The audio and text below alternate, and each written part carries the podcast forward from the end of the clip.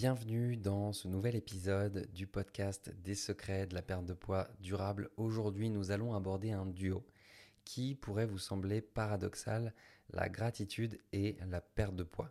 Oui, vous avez bien entendu, notre sujet du jour, ce sera de parler de gratitude et de perte de poids. Pourquoi paradoxal? Parce que souvent, quand on pense à la perte de poids, on pense à la restriction, à l'effort, à la lutte. On pense à tout sauf à la gratitude. Mais comme vous allez le découvrir dans cet épisode, la gratitude peut être une clé précieuse pour perdre du poids de manière saine et durable.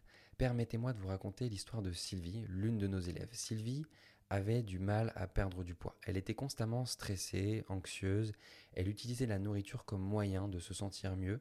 Dans le cadre de notre travail ensemble, on a décidé d'introduire avec elle une pratique quotidienne de gratitude dans sa routine.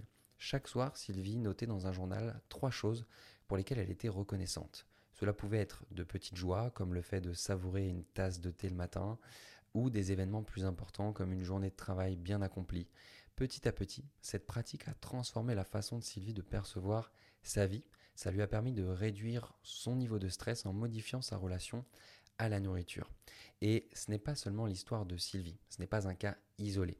Une étude publiée dans le Journal of Health Psychology en 2015 a mis en lumière le pouvoir de la gratitude.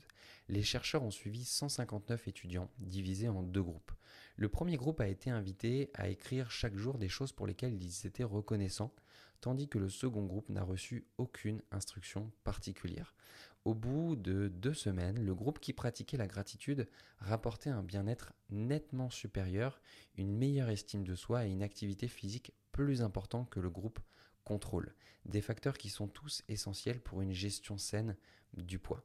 Des études comme celle-ci, il y en a de nombreuses. D'ailleurs, la gratitude, c'est une des techniques qui a été les plus étudiées et qui a vraiment des preuves solides d'un point de vue scientifique et qui montre qu'elle apporte des résultats bénéfiques dans tous les domaines de vie et même sur la longévité.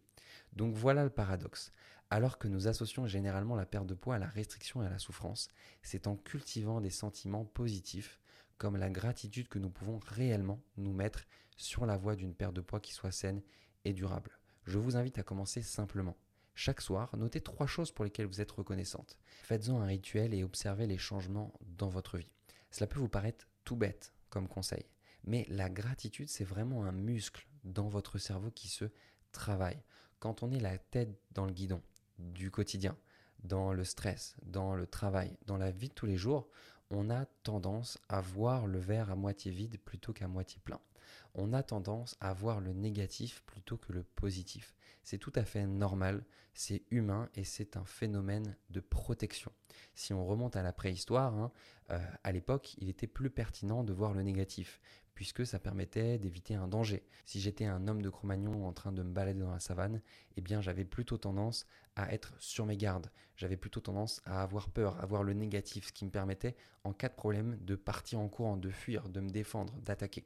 Et ça, c'est des comportements qui sont des comportements animaux. À l'inverse, aujourd'hui, ben, ces risques-là, ils n'existent plus vraiment. Donc, on est encore en train d'utiliser notre cerveau animal, alors qu'en réalité, on n'en aurait pas forcément besoin. Donc, apprendre à voir le verre plutôt plein que vide, apprendre à voir le positif plutôt que le négatif, ce n'est pas chercher à omettre le négatif, c'est de plutôt reconnaître, je dirais, l'équilibre des deux, être capable de voir que dans votre journée, dans votre vie, il y a du positif, il y a du négatif, et que vous avez le droit, en fait, tout simplement, de vous autoriser à voir aussi les choses de manière plus positive, même d'un point de vue de votre corps. Aujourd'hui, je suis persuadé que vous n'aimez pas votre corps, je suis persuadé que vous n'avez pas envie de le regarder, les vêtements que vous mettez ne vous plaisent plus. Mais apprenez en fait à avoir aussi un petit peu de gratitude pour votre corps en identifiant main à quoi est-ce qu'il vous sert aujourd'hui? Comment est-ce que vous pourriez le remercier? Peut-être qu'il vous permet encore de marcher, peut-être qu'il vous permet encore de vous occuper de votre famille, de faire la cuisine, vous occuper de vos enfants, peut-être qu'il vous permet d'aller travailler. En tout cas, ce qui est sûr, c'est qu'il vous permet encore beaucoup de choses.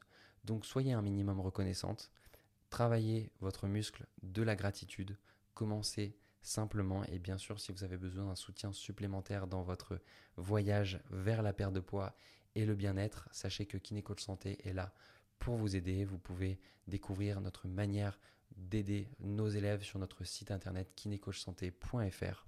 Et je vous invite également à laisser un 5 étoiles sur ce podcast si ça a pu vous aider, si ça a pu avoir un petit impact dans votre vie.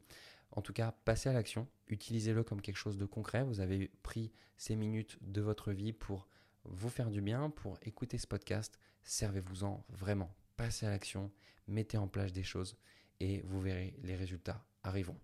Je vous souhaite une magnifique journée et je vous dis à très vite pour un prochain épisode.